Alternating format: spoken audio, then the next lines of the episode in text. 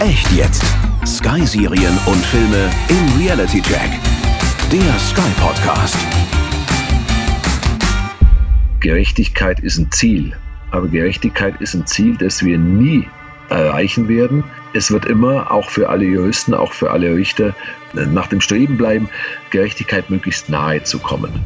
In dem Moment, wo ich irgendwo äh, jemandem gerecht werde, laufe ich schon Gefahr, dann jemand anderem nicht mehr gerecht zu werden. Und bei jeglicher Abwägung von für und wider treffe ich immer eine Entscheidung, die dann in gewissen Teilen auch wieder ungerecht sein wird.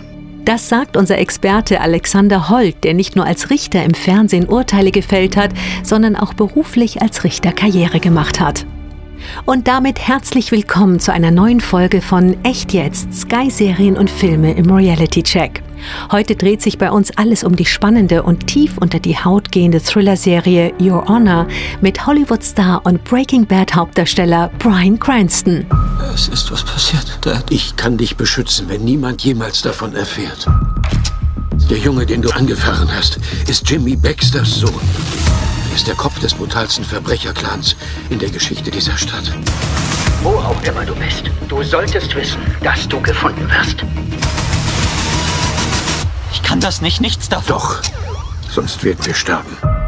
Was würdest du nicht alles tun, um dein eigenes Kind zu beschützen?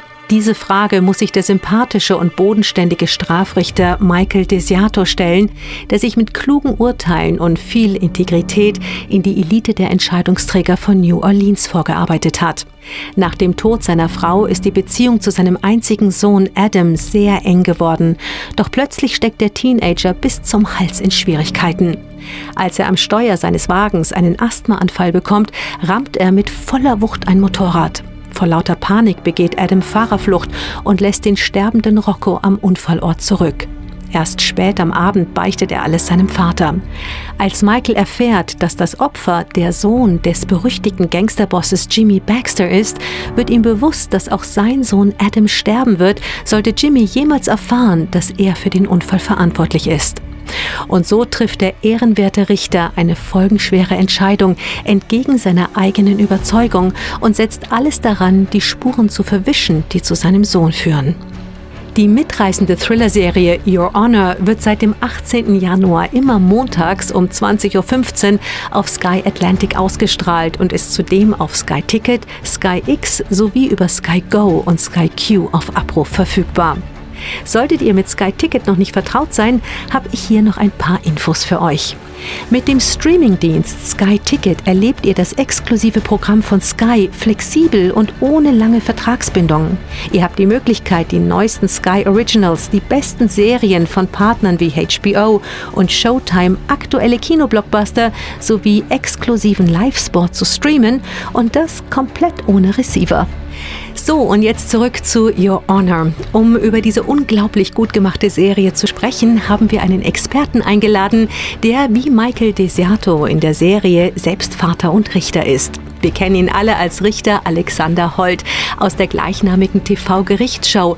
Aber die wenigsten wissen vielleicht, dass Alexander tatsächlich Rechtswissenschaften studiert hat und im Jahr 1997 zum Richter auf Lebenszeit ernannt wurde. Lieber Alexander Holt, es ist uns eine Ehre, dass du heute bei uns bist. Hallo Nina, Hallo. das ist mir auch eine Ehre, ich freue mich. Wie schön. Du, gemeinsam werfen wir jetzt einen Blick hinter die Kulissen der neuen Sky-Serie Your Honor. In Amerika werden Richter ja mit Your Honor angesprochen, bei uns mit Herr Richter oder Herr Vorsitzender. Kannst du uns denn sagen, woher dieser wunderbare Titel Your Honor eigentlich kommt? Ja, euer Ehren, das ist, ist einfach im Englischen so. Viele, viele Menschen denken ja, dass es in Deutschland auch so wäre. Äh, also dieses Euer Ehren gibt es im Deutsch gar nicht. Das ist einfach eine Übersetzung aus dem Englischen. Aber im Amerikanischen äh, heißt es oder auch im Englischen heißt einfach äh, der Herr Ehrenwerte Richter. Ja? Mhm. Ähm, bei uns legt man jetzt keinen besonderen Wert darauf, dass der Richter ehrenwert zu sein hat, sondern der hat ähm, ähm, natürlich in erster Linie für Gerechtigkeit zu sorgen. Bei uns heißt es ganz banal, Verfahren schlicht und einfach Herr oder Frau Vorsitzende. Mhm. Ja gut, Alexander, wir haben ja alle von Richtern ein gewisses Bild im Kopf. Alle sind gebildet und gerecht und natürlich der Wahrheit verpflichtet. Und genauso kommt Brian Cranston als Richter Michael Desiato zum Beginn der Serie auch rüber. Also wir erleben ihn, wie er sich für eine angeklagte Afroamerikanerin einsetzt und sogar durch eigene Recherchearbeit ihre Unschuld beweist. In seinem Verhör spricht er von Mitgefühl. Da war so die Frage, die ich mir gestellt habe, wie viel Mitgefühl muss oder oder darf man als Richter eigentlich haben? Also Mitgefühl ist interessanterweise ein Begriff, der im deutschen Recht eigentlich nicht wirklich vorkommt. Der Richter ist natürlich dem Recht verpflichtet. Ähm, wichtig ist, glaube ich, dass ein Richter immer losgelöst von Sympathien oder Antipathien versucht, tatsächlich äh, der Gerechtigkeit möglichst nahe zu kommen. Ähm, und dazu gehört halt, dass er alle gleich behandelt. Also sowohl gleich gelagerte Sachverhalte als auch Menschen in gleichen Situationen und auch unvoreingenommen behandelt. Ähm, ich glaube, das ist etwas, was äh, Mitgefühl nicht ausschließt, mhm. aber im Grunde ausschließt natürlich, dass man sich vom Mitgefühl so weit mitreißen lässt, dass man ähm, ja das Recht verlässt. Also die Gerechtigkeit ist ja so ein, ein großes Schlüsselwort in dieser Situation. Steht im Leben eines Richters die Gerechtigkeit, also jetzt im Sinne von dir, auch privat an erster Stelle? Wie wichtig ist dir Gerechtigkeit?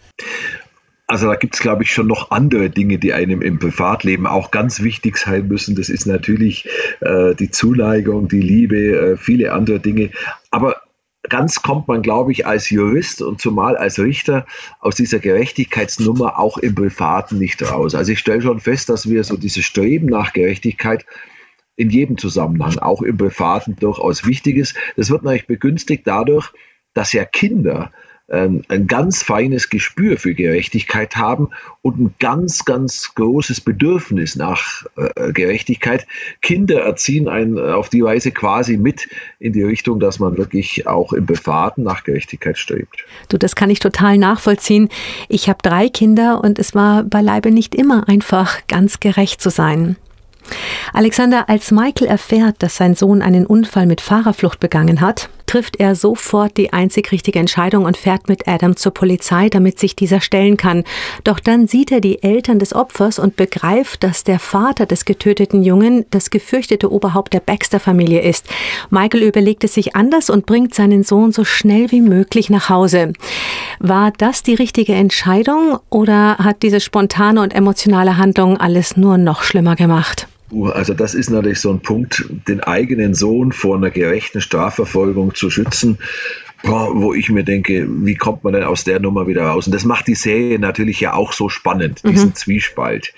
Ähm, interessanterweise gibt es im deutschen Recht, im deutschen Strafrecht eine Vorschrift, ähm, die die Strafvereitelung zugunsten eines nahen Angehörigen, also des Sohnes zum Beispiel, als straffrei stellt, weil auch dem Gesetzgeber ähm, diese, diese, ja, diese schwierige Situation äh, sehr, sehr bewusst ist. Mhm. Was soll ich, will ich jetzt dem Rechtssystem, will ich dem Recht folgen oder ähm, doch dieses Verhältnis zum eigenen äh, Sohn höher stellen? Also äh, diesen Konflikt hat das deutsche Rechtssystem erkannt und stellt Strafvereitelung, zunächst mal die bloße Strafvereitelung, sobald man dabei keine anderen Straftaten begeht, straffrei. Das heißt aber nicht, dass das Recht das auch billigen würde, mhm. aber es nur, man erkennt diesen Konflikt an. Also mhm. ich selber bin ja schon der Meinung, ein Leben ist ein Leben. Auch, auch die Mutter, auch diese klaren Mutter hat ihren Jungen geliebt und weint um ihren Jungen und da einfach nur zu sagen, naja, das ist eine Verbrecherfamilie, da ist es völlig in Ordnung. Ähm, wenn er sich dann dagegen entscheidet, ähm, für die Gerechtigkeit da zu sein, ich glaube, das ist zu kurz gesprungen. Mhm. Also was mich so fasziniert hat, ist, da bringt von einer Sekunde auf die andere ein Unfall eine eigentlich heile Welt ins Wanken und dann ändert sich einfach alles. Also diese Sekunde, wo sich einfach ein Leben komplett verändert. Wir können uns ja letztendlich nie sicher sein in unseren Schuhen. Ja, das ist etwas, was jedem von uns immer wieder passieren kann. Mhm. Ich glaube, dass es, dass auch jedes Leben irgendwo solche Brüche, solche Situationen hat, wo sich plötzlich die Richtung völlig ändert. Ähm, als Richter bekommt man sowas natürlich häufiger, glaube ich, mit als als Normalbürger, weil gerade solche Situationen dann natürlich auch äh, Konfliktpotenzial, Straftatenpotenzial, Streitpotenzial in sich bergen. Im privaten Leben kann man ja nur hoffen, dass einem solche Dinge möglichst, möglichst erspart bleiben. Ja, Du Golden Globe-Gewinner Brian Cranston, den wir alle aus den beliebten TV-Serien Breaking Bad oder Malcolm mittendrin kennen, sorgt mit seiner hingebungsvollen Performance als Vater und Richter Michael Desiato für absolute Gänsehaut. Ich habe wirklich jede Sekunde mit ihm mitgefühlt. Im Interview hat Brian von der inneren Zerrissenheit seiner Figur erzählt und stellt uns die wohl wichtigste Frage von allen. My character makes an impulsive decision when he realizes meine Figur trifft eine impulsive Entscheidung, als ihm die Umstände seiner Situation bewusst werden, dass der Vater des Opfers sich mit großer Wahrscheinlichkeit rächen und seinen eigenen Sohn umbringen würde. Da ist er sich zu 100 Prozent sicher. Alles, das Michael im Laufe seiner Karriere gelernt hat, wie das Richtige von dem Falschen, das Moralische von dem Unmoralischen zu unterscheiden und auf das er auch sehr stolz ist, rückt jetzt hinter die Wichtigkeit seiner Vaterrolle und genau darum geht es hier. Was würden wir nicht alles tun, um unser Kind zu beschützen? Credo of the story is, what wouldn't you do to save your child? Alexander, du bist ja nicht nur Richter, sondern auch Vater. Ich möchte diese Frage gerne an dich weitergeben. Wie würdest du dich entscheiden? Was würdest du nicht alles tun, um deine Kinder zu beschützen? Also jeder, der Kinder hat, weiß, dass man Kinder unbedingt liebt und diese unbedingte Liebe führt, glaube ich, schon dazu, dass man so gut wie alles tun würde für die eigenen Kinder. Trotzdem ist es eine ganz schwierige Frage. Mhm. Natürlich würde ich meine Kinder vor allem schützen. Ich würde sie vor Lynchjustiz, vor Rache schützen, selbstverständlich. Aber vor einer gerechten Strafe, ich weiß es ehrlich gesagt nicht. Ich weiß es nicht denn das würde ja zugleich bedeuten, wenn ich sie der gerechten Strafe entziehe, dass ich dann gegen die Gerechtigkeit arbeite. Ich weiß nicht, ähm, ich weiß nicht, wie ich mich da verhalten würde. Und gerade bei Jugendlichen darf man einen Punkt auch nicht vergessen. Ähm, da hat Strafe ja auch einen erziehenden Charakter, soll sie sogar haben nach dem deutschen äh, äh, Jugendstrafrecht. Und da ist es in der Regel so, wenn ich da den Kindern alles abnehme an Last, an Schwierigkeiten, dann tue ich genau das Gegenteil, äh, als ihnen weiterzuhelfen. Also da wenn jetzt irgendwie kleinere Schwierigkeiten meinen Kindern drohen würde, würde ich sagen, da gehst du jetzt sehr wohl durch und das erlebst du jetzt gefälligst. Das hast du selber verbockt, auf Deutsch gesagt. Ähm, dann musst du auch die Konsequenzen tragen. Hm, ich gebe dir ehrlich gesagt total recht. Aber in dieser Situation geht es ja um Leben und Tod. Ich meine, das ist der mhm. gefürchtetste Mafia-Boss und der Richter hat natürlich furchtbar Angst um das Leben seines Sohnes. Wäre dein Rat ein anderer, wenn du nicht von Richter zu Richter, sondern von Vater zu Vater mit ihm sprechen sprechen würdest? Nein, das dürfen keine zwei unterschiedlichen Ratschläge sein, weil das mhm. sind ja auch keine zwei unterschiedlichen Persönlichkeiten. Der Richter ist Vater und der Vater ist Richter. Ähm, das muss man schon in Einklang bringen. Ähm, es ist schwer, was man ihm in so einer Situation raten sollte. Ich denke, ich hätte ihm gesagt, bevor du etwas tust, überlege, ob du danach noch in den Spiegel schauen kannst, ob du äh, noch du bist, ob du deiner Rolle gerecht geworden bist, ob du deinen Werten und deinen Idealen, die du sonst überall verfolgst, ob du denen tatsächlich gerecht wirst. Weißt du was, das ist so gut, was du gerade sagst, denn das ist eine ganz große Frage, inwieweit ist denn eine integere Person gefeit, von dem moralischen Weg abzukommen und etwas Gegenteiliges zu tun, um jemanden zu retten, der Liebe wegen? Also da habe ich jetzt einige Erfahrung als Richter mhm. natürlich mhm. ähm, und weiß daher von, von vielen Fällen, die ich erlebt habe, dieser Grad ist tatsächlich sehr, sehr schmal. Niemand ist wirklich davor gefeit, plötzlich sich auf der anderen Seite des Rechts wiederzufinden. Ähm, vor allem, wenn du gerade sagst, äh, der Liebe wegen. Vor allem habe ich es immer wieder erlebt, es ist oft der falschen Liebe wegen. Ja? Äh, oft gerät jemand auf die schiefe Bahn, weil er auf eine Liebe vertraut, die es auf was ganz anderes abgesehen hat, weil er äh, ja, in jemanden verliebt ist, der ihn nur ausnutzen will und ähnliches. Das ist eigentlich etwas, was im echten Leben tatsächlich sehr oft vorkommt. Ja, das ist fürchterlich. Also das ist ein, ein, ein großes Unglück, vor allen Dingen für die Person, die dann deswegen leiden muss. Mhm. Aber lass uns den eigentlichen Unfall noch etwas genauer ansehen in unserer Serie. Inwieweit macht die Fahrerflucht von Adam die eigentliche Straftat noch schwerwiegender? Was wäre denn rein theoretisch gewesen, wenn der sich am Unfallort korrekt verhalten hätte und dort auf Hilfe gewartet hätte? Hätte? Also natürlich macht diese, diese Flucht die eigentliche Straftat äh, gravierend mhm. äh, schwerwiegender. Ähm, es ist ja so, jedem kann so etwas fahrlässig passieren. Ja? Jeder hat mal einen unachtsamen Moment. Ja? Gerade nachvollziehbar, da sucht jemand nach seinem Medikament und ist für einen Moment unachtsam und plötzlich taucht der Motorradfahrer vor ihm auf. Das, so ein Augenblicksversagen, kann jedem passieren.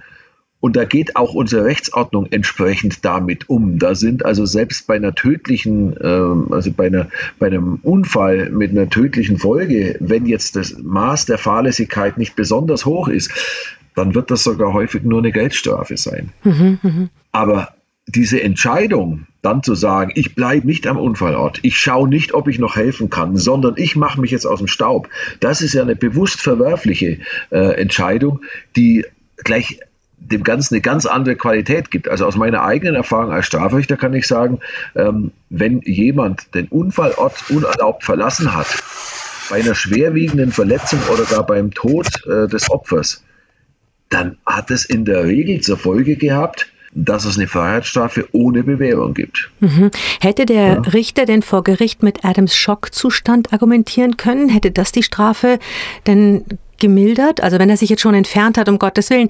Aber das darf er natürlich nicht. Aber wenn er unter Schock stand und sich entfernt hat, mildert das dann? Versteht hm. man das?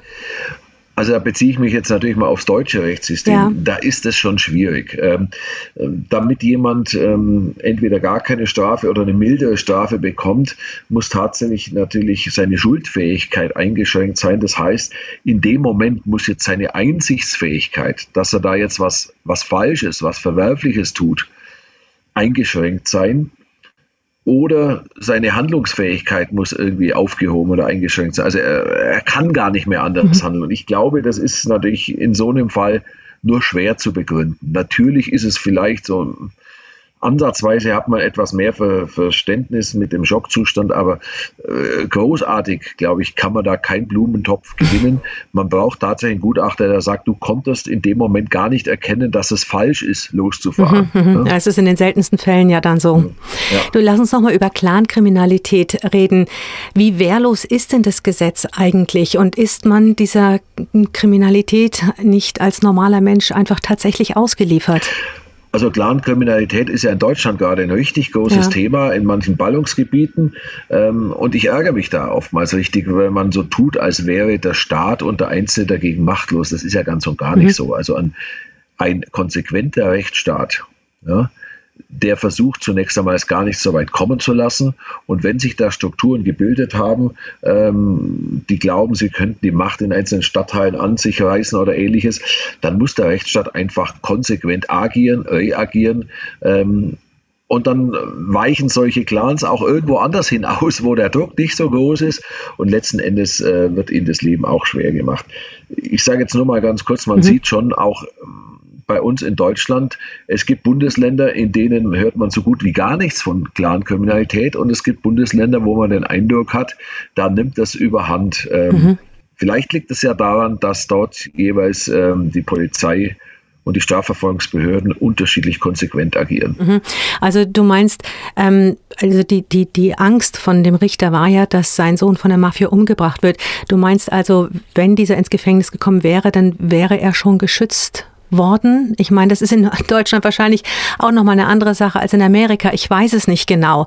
Aber die Chancen, dass er im Gefängnis doch noch umgebracht werden würde? Äh, das ist jetzt dann nochmal ein anderes Thema. Äh, klar, kann man ganz schwer so sagen. Es gibt auch in deutschen äh, Gefängnissen natürlich äh, Strukturen, wo durchaus mal jemand von draußen Einfluss nehmen kann, dass es einem in der Dusche schlechter geht und ähnliches. Ähm, das ist nicht von der Hand zu weisen. Aber generell würde ich jetzt mal sagen, in einem deutschen Gefängnis müsste man nicht wirklich Angst haben, der Sohn des Richters von der Mafia jetzt ermordet würde. Ja. Einflussversuche gibt es natürlich immer. Ich habe da eigene Erfahrung. Ich war ja früher mal Staatsanwalt eben auch für organisierte Kriminalität. Und das ging dann tatsächlich so weit, dass ähm, dort auch ein Clan versucht hat, bei mir eine Schreibkraft einzuschleusen, wow. um quasi Überblick über meine Arbeit zu bekommen. Ähm, also die Versuche gibt es, aber ich glaube schon, dass man in einem deutschen Gefängnis zumindest davor sicher ist, getötet zu werden. Hast du das rausgefunden? Äh, das habe jetzt nicht ich persönlich alleine herausgefunden, aber wir, unsere Ermittlungseinheit, ähm, ist da. Sonst könnte ich heute nicht davon erzählen, wenn wir nicht dahinter gekommen wären. Genau. Du, wir leben ja Gott sei Dank in einem Rechtssystem. Aber ist ein Rechtssystem immer gerecht? Dazu muss man zunächst mal wissen, dass es Gerechtigkeit gar nicht gibt. Mhm. Gerechtigkeit ist ein Ziel, ja. aber Gerechtigkeit ist ein Ziel, das wir nie äh, erreichen werden. Ähm, es wird immer, auch für alle Juristen, auch für alle Richter, nach dem Streben bleiben, Gerechtigkeit möglichst nahe zu kommen. In dem Moment, wo ich irgendwo äh, jemandem gerecht werde, laufe ich schon Gefahr, dann jemand anderem nicht mehr gerecht zu werden. Ja? Und bei jeglicher Abwägung von für und wider treffe ich immer eine Entscheidung, die dann in gewissen Teilen auch wieder ungerecht sein wird. Mhm. Screen Actors Guild Award Preisträger Michael Stuhlberg spielt Jimmy Baxter, den Vater des getöteten Jungen und gleichzeitig das gefürchtete Oberhaupt des brutalsten Verbrecherclans New Orleans. Warum es in Your Honor keine eindeutig guten oder bösen Menschen gibt, erklärt Michael uns jetzt.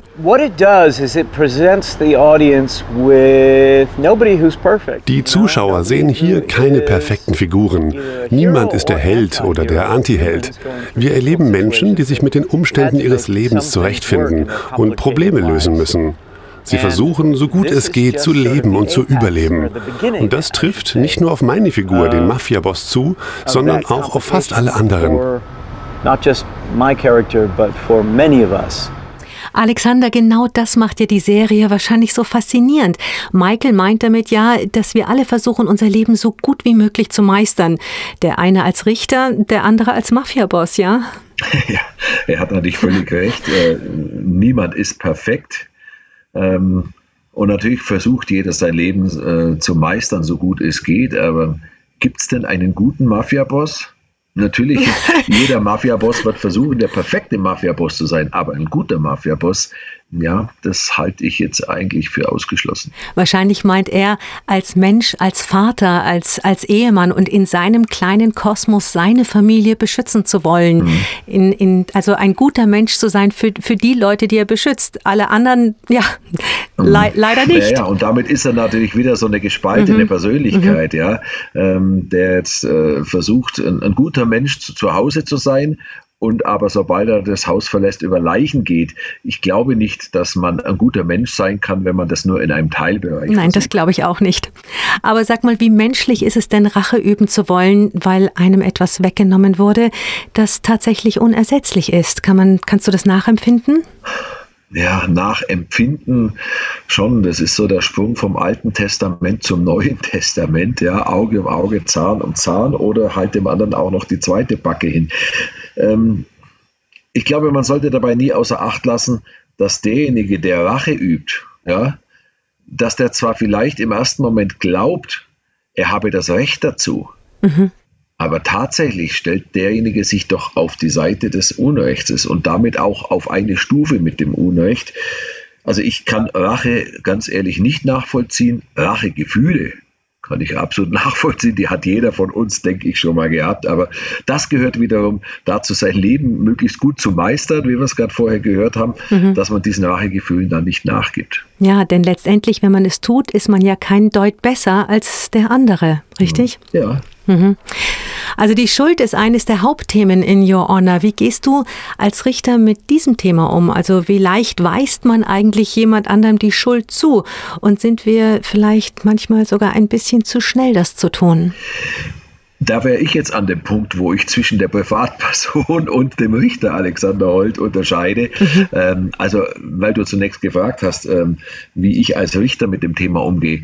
Äh, Schuld ist natürlich das Entscheidende in der Richtertätigkeit, als Strafrichter zumindest, ähm, weil wir beurteilen ja nicht, ob jemand Unrecht getan hat, sondern wir beurteilen seine persönliche Schuld. Und die kann durchaus, auch wenn jemand Unrecht getan hat, kann die persönliche Schuld null sein, eben wenn er nicht anders handeln konnte.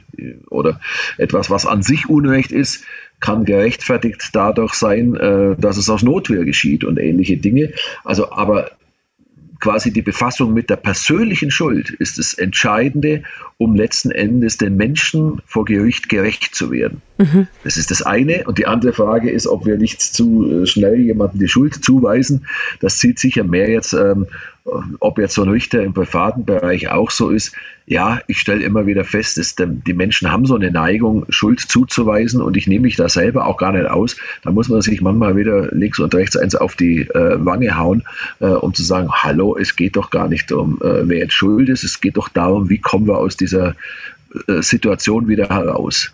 Also generell stelle ich in unserer Gesellschaft fest, dass wir immer den Schuldigen, immer mehr Schuldige für alles suchen und dass dabei vieles an an gutem Zusammenleben eigentlich auf der Strecke bleibt. Auch an Leichtigkeit bleibt vieles auf der Strecke. Ich sage mal so ein typisches Beispiel.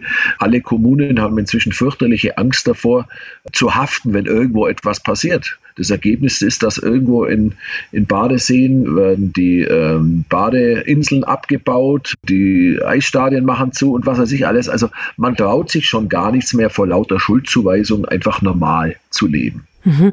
Ein gutes Beispiel. Letztendlich im Privaten ist es ja wahnsinnig praktisch, die Schuld dem anderen zuzuweisen, weil dann ist man ja selber unschuldig und ähm, kann furchtbar bequem leben. Ja, ja, ja, das ist ganz klar. Das, genau das ist, ist der Punkt. Und ähm, ich stelle schon fest, so, dass das auch eine deutsche Krankheit ist. Es muss doch irgendjemand haftbar sein. Es mhm. muss doch irgendjemand dafür zur Rechenschaft gezogen werden, dass Dinge einfach mal passieren dass einfach mal mehr das Zusammenwirken von mehreren Zufällen oder von mehreren Menschen dafür sorgt, dass etwas schief geht und das dann auch hinzunehmen, das müsste man, glaube ich, dringend wieder lernen. Mhm. Also Schuld ist ein großartiges Thema. Ich glaube, da könnte man eine Stunde lang drüber diskutieren, wenn nicht länger. Aber zurück zu unserer Serie. Ist denn die eigene, und ich sage jetzt Schuld, die man nach einem so schlimmen Unfall sein Leben lang mit sich rumträgt, nicht tatsächlich manchmal sogar schlimmer für einen Menschen als die gesetzliche Strafe? Also das, was man selber fühlt, das kriegt man ja auch nicht mehr los. Das sind Menschen sehr unterschiedlich. Also ich habe das schon erlebt, dass Menschen wirklich, nachdem sie persönlich Schuld auf sich geladen haben, zum Beispiel über so einen Unfall, dass sie nie mehr fröhlich geworden sind, dass die nie mehr aus so einer Art Depression herausgekommen sind. Und dann äh, stellt man immer wieder fest, es gibt auch so äh, Fälle, wo jemand äh, mit 100 durch die Ortschaft braust und jemanden tot fährt und man denkt, ähm, ja, das war ihm auch jetzt auch äh, Lehre genug.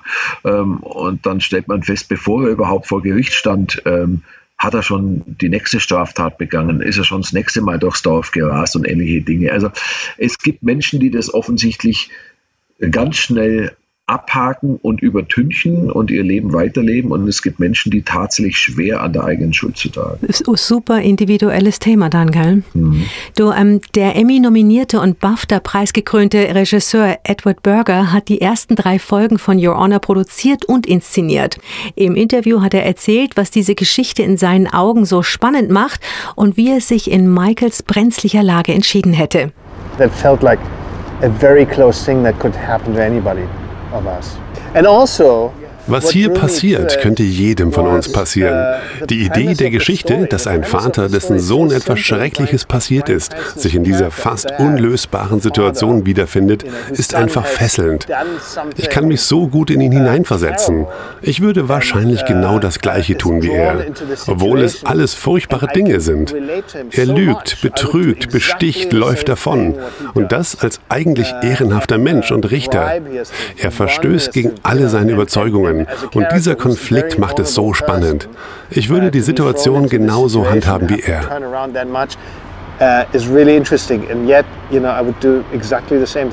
Alexander, ich finde, was Edward Berger da sagt, ist sehr ehrlich. Vielleicht sollten wir uns alle erstmal in die Situation des anderen hineinversetzen, bevor wir ein ja, Urteil fällen, oder? Mhm. In privater Situation jetzt. Ja. Also ich weiß nicht, ob ich so handeln würde. Ich, ich, glaube, ich hätte wirklich ein Problem mit meinem eigenen Weiterleben, wenn ich gegen alle meine Überzeugungen handle. Ähm, aber ganz klar, für einen Richter ist es natürlich äh, ich würde mal sagen, so ein Grundsatz, den er, den er nie vernachlässigen darf. Wir müssen immer erst uns in die Situation der anderen hineinversetzen, bevor wir ein Urteil fällen. Mhm. Ganz klar. Mhm. Das ist äh, Voraussetzung für jedes gute Urteil. Ja, insgesamt denke ich aber, und ich bin da auch so zwiegespalten, weil diese hohen Moralansprüche, die man denkt, die man hat, also jeder von uns, wir sind ja eine mhm. zivilisierte. Gesellschaft und wir haben hohe Moralansprüche und die können doch aber tatsächlich von einer Minute zur anderen verschwinden. Wie beurteilt man sich denn selber?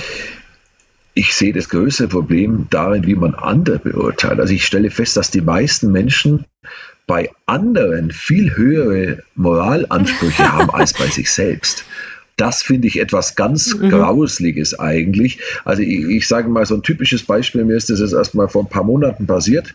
Da hatte ich einen Handwerker hier im Haus, ähm, der was repariert hat und dann ist er fürchterlich über Ausländer hergezogen, die zu uns zuwandern, die ja alle nur an unsere Sozialsysteme wollen und die nur an seine sauer verdienten Steuergelder wollen und nichts arbeiten äh, und also quasi von seinen Steuern leben wollen. Mhm. Und da habe ich erstmal möglichst wenig gesagt. Mhm. Und ganz am Schluss, als er fertig war, sagt er so, ich hab's, aber Sie brauchen keine Rechnung, oder? Das, ist so der, das ist so der Klassiker. Und das mhm. ist wirklich, äh, das, das ist so ein, so ein Klassiker, der sich durch unsere ganze Gesellschaft zieht. Wir erwarten von allen anderen, dass sie sich moralisch einwandfrei verhalten. Mhm. Aber die Dinge, die ich selber falsch mache, ja, die gehören einfach dazu. Das ist halt so. Das, das sind dann Kavaliersdelikte. Ja. Ich glaube, ich hätte nicht an mich halten können und eine kleine Moralpredigt auf ihn losgelassen. Ich hoffe, das hast du auch gemacht. Aber. sag mal, hast du im Laufe deiner Berufslaufbahn ein besseres Gefühl dafür bekommen, ob jemand die Wahrheit sagt oder lügt? Das würde mich total interessieren. Oder irrst du dich manchmal genauso wie wir alle anderen auch? Also wer behauptet, er irrt sich nie, irrt sich schon mit dem Satz. Das mhm. ist ja ganz klar. Ähm, ich glaube schon, dass man im Laufe Berufs, äh, des Berufslebens als Richter oder Staatsanwalt ein gewisses Gespür dafür bekommt, äh, das aber oftmals natürlich doch auch faktenbasiert ist. Es gibt wirklich grandiose Schauspieler, die einem äh, Dinge so erzählen können, dass man sie in jeder Zeit abnehmen würde. Es macht oft die Kombination mit dem drumherum, mit den ganzen Fakten drumherum, wo, äh, die für mich dann die Alarmglocken läuten, wo ich mir denke, da redet jetzt jemand ein bisschen zu viel, ja, oder da redet er ein bisschen ein, ein, mhm. ein bisschen zu euphorisch und so weiter. Aber klar, wenn jemand wirklich perfekt agiert, ähm, dann fällt man auf den rein, ob Richter oder nicht. Ja, ein guter Schauspieler ist ein guter Schauspieler. Lieber Alexander, vielen Dank, dass du heute mit uns den Reality-Check gemacht hast und mit uns nicht nur als Richter, sondern auch als Vater deine persönliche Einschätzung und Meinung geteilt hast. Sehr gern. Alexander Holt, Jurist, Politiker, Autor und bekannt als Richter Alexander Holt aus der gleichnamigen Fernsehshow. Die fesselnde Thriller-Serie Your Honor wird seit dem 18. Januar immer montags ab 20.15 Uhr auf Sky Atlantic ausgestrahlt und ist zudem auf Sky Ticket, Sky X in Österreich sowie über Sky Go und Sky Q auf Abruf verfügbar. Mit dem Streamingdienst Sky Ticket erlebt ihr übrigens das exklusive Programm von Sky flexibel und ohne lange Vertragsbindung. Ihr habt die Möglichkeit, die neuesten Sky Originals, die besten Serien von Partnern wie HBO und Showtime, aktuelle Kinoblockbuster sowie exklusiven Live-Sport zu streamen und das komplett ohne Receiver. So, bevor ich mich jetzt verabschiede, habe ich noch eine spannende Info für euch. Kurz vor seinem 66. Geburtstag widmet Sky der Hollywood-Legende Bruce Willis einen eigenen Sender im Rahmen eines großen Bruce Willis Special. Für zehn Tage im Februar wird der Pop-up-Sender Sky Cinema Special in Sky Cinema Bruce Willis umbenannt. Und genau über dieses Thema berichten wir in unserem nächsten Podcast. Wenn ihr noch mehr über die vielen großartigen Serien und Filme bei Sky erfahren wollt, schaut einfach im Web auf www.sky.de oder www.sky.at vorbei. Ich freue mich auf den nächsten Reality-Check mit euch. Eure Nina. Der Sky Podcast Echt jetzt. Sky Serien und Filme im Reality Check.